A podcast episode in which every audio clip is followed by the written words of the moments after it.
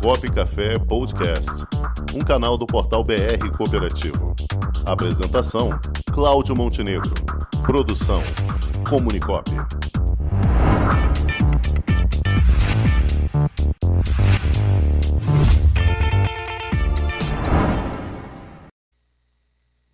Segundo princípio do cooperativismo, controle democrático por parte dos seus membros. Com essa pergunta, nós iniciamos o quadro de hoje, Fundamentos do Cooperativismo. Boa tarde a todos os amigos ouvintes, boa tarde aos nossos apresentadores, Cláudio Montenegro, Cláudio Rangel, boa tarde a todos os demais colunistas, aos nossos convidados de hoje. Bom, vamos à nossa resposta. Primeiro, nós temos que entender o conceito de democracia. Democracia é um controle dessa organização, no caso da cooperativa, por parte dos seus membros, através de uma tomada de decisões pela maioria. Em prática, o governo democrático de qualquer instituição não é uma tarefa simples, é uma tarefa complexa. E governar uma cooperativa de forma democrática, com bom senso, também não é uma coisa tão simples, não. É uma coisa complexa. Por quê? Envolve múltiplos interesses, múltiplas questões. Envolve uma questão política, envolve uma questão histórica, né? envolve uma questão social, envolve muitos elementos. Então, a democracia é um conjunto de direitos a participar do governo e do governo da cooperativa. Então, esse princípio de controle democrático né, pelos membros, ele resulta, e aí ele foi estruturado, né, e é hoje o elemento, o fundamento mais característico, mais visível da singularidade das cooperativas. Então, nas cooperativas, a democracia implica em ter uma consideração pelos direitos, mas também responsabilidades. Né? As responsabilidades justamente sobre esses direitos. E é uma tarefa interminável.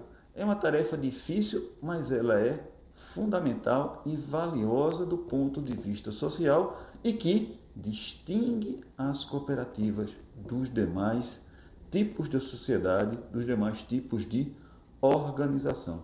E esse é um dos principais benefícios que as cooperativas, ou um dos principais é, desdobramentos ou consequências do ato, da ação das cooperativas na sociedade para a contribuição da democracia dentro de um contexto maior, dentro de um contexto amplo.